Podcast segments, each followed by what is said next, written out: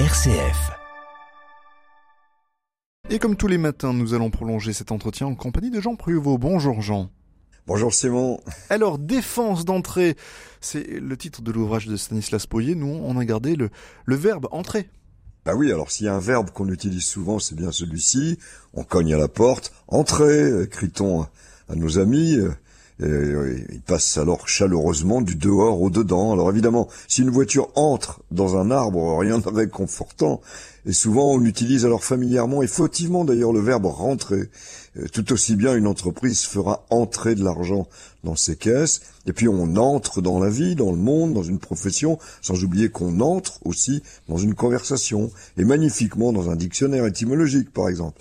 Alors, Simon, il est donc urgent d'évoquer l'origine du verbe entrer de si large usage. Eh bien, en effet, Jean, évoquons le verbe entrer, entre, euh, entre nous, et d'ailleurs, cette préposition entre, elle est peut-être même à l'origine?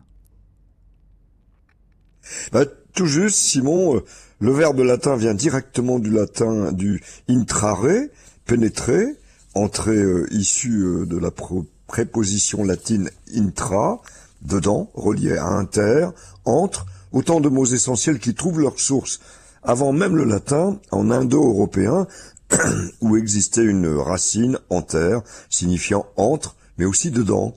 Et on la retrouve d'ailleurs en grec dans le mot antera qui est à l'origine, excusez-moi, de notre mot entraille et de cette racine grecque entéro désignant l'intestin et qu'on retrouve dans toutes sortes de mots de médecine comme entérite, entéralgie, etc.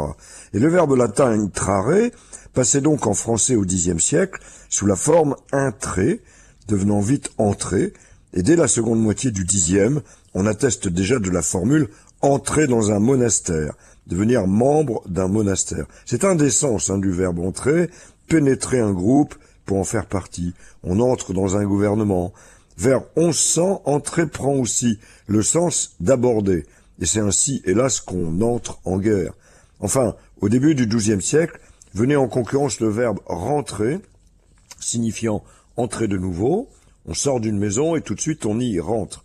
Alors attention aux erreurs euh, pourchassées à bon escient par ceux qui aiment qu'on s'exprime en, en, très bon français, nous tous donc.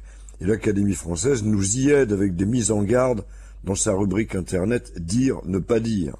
Eh bien, vous nous en lisez un passage, Jean? Alors, je vous lis ceci. Rentrer, entrer de nouveau est trop souvent employé à la place d'entrer. Des phrases comme il rentre de l'air par la fenêtre, cela ne rentre pas dans ses attributions, sont des exemples où le verbe rentrer est mal employé alors qu'il est bien employé dans des phrases comme il rentre de sa promenade, il rentre au lycée après les vacances. Ben voilà, je vais rentrer à la maison et boire un bon café pour ne plus avoir de chat dans la gorge. Merci Jean.